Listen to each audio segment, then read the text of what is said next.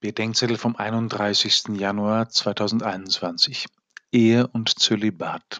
1. Korintherbrief 7, 32 bis 35. Der Zölibat ärgert, wo er für eine leibfeindliche Disziplinarmaßnahme gehalten und lieblos verwirklicht wird. Der Zölibat tröstet, wo er eine Liebesgeschichte mit Gott ist und so verfügbar für die Menschen macht. Die Ehe ärgert, wo sie beansprucht, exklusiv und lebenslänglich zu sein oder wo sie lieblos gelebt wird. Die Ehe tröstet, wo zwei miteinander ein Zuhause werden für viele und ein Zeugnis für die Sorge Gottes geben.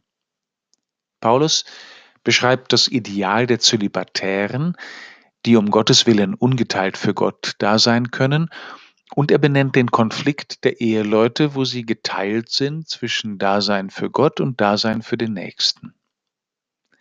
Es gibt aber auch das Ideal der Eheleute und den Konflikt der Zölibatären. Das Ideal, dass einer ungeteilt mit Gott für den geliebten anderen da ist und den Konflikt, dass einer scheinbar ungeteilt für Gott und in Wirklichkeit nur für sich selbst lebt.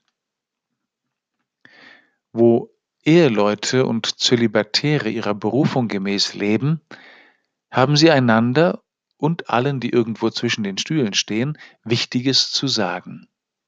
Was die Priorität der einen ist, soll die Konsequenz der anderen sein.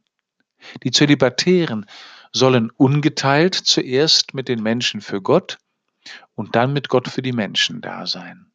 Die Eheleute sollen ungeteilt zuerst mit Gott für die Menschen und dann mit den Menschen für Gott da sein. Neulich bei verheirateten Freunden. Sie haben fünf Söhne zwischen 21 und 13. Mittlerweile arbeitet auch sie wieder.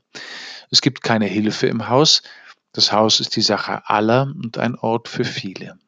Mit einer solchen ungeteilten Hingabe, wie die der beiden mit Gott aneinander und miteinander für ihre Kinder und für Leute wie mich, so möchte ich für Gott und mit Gott für die anderen da sein.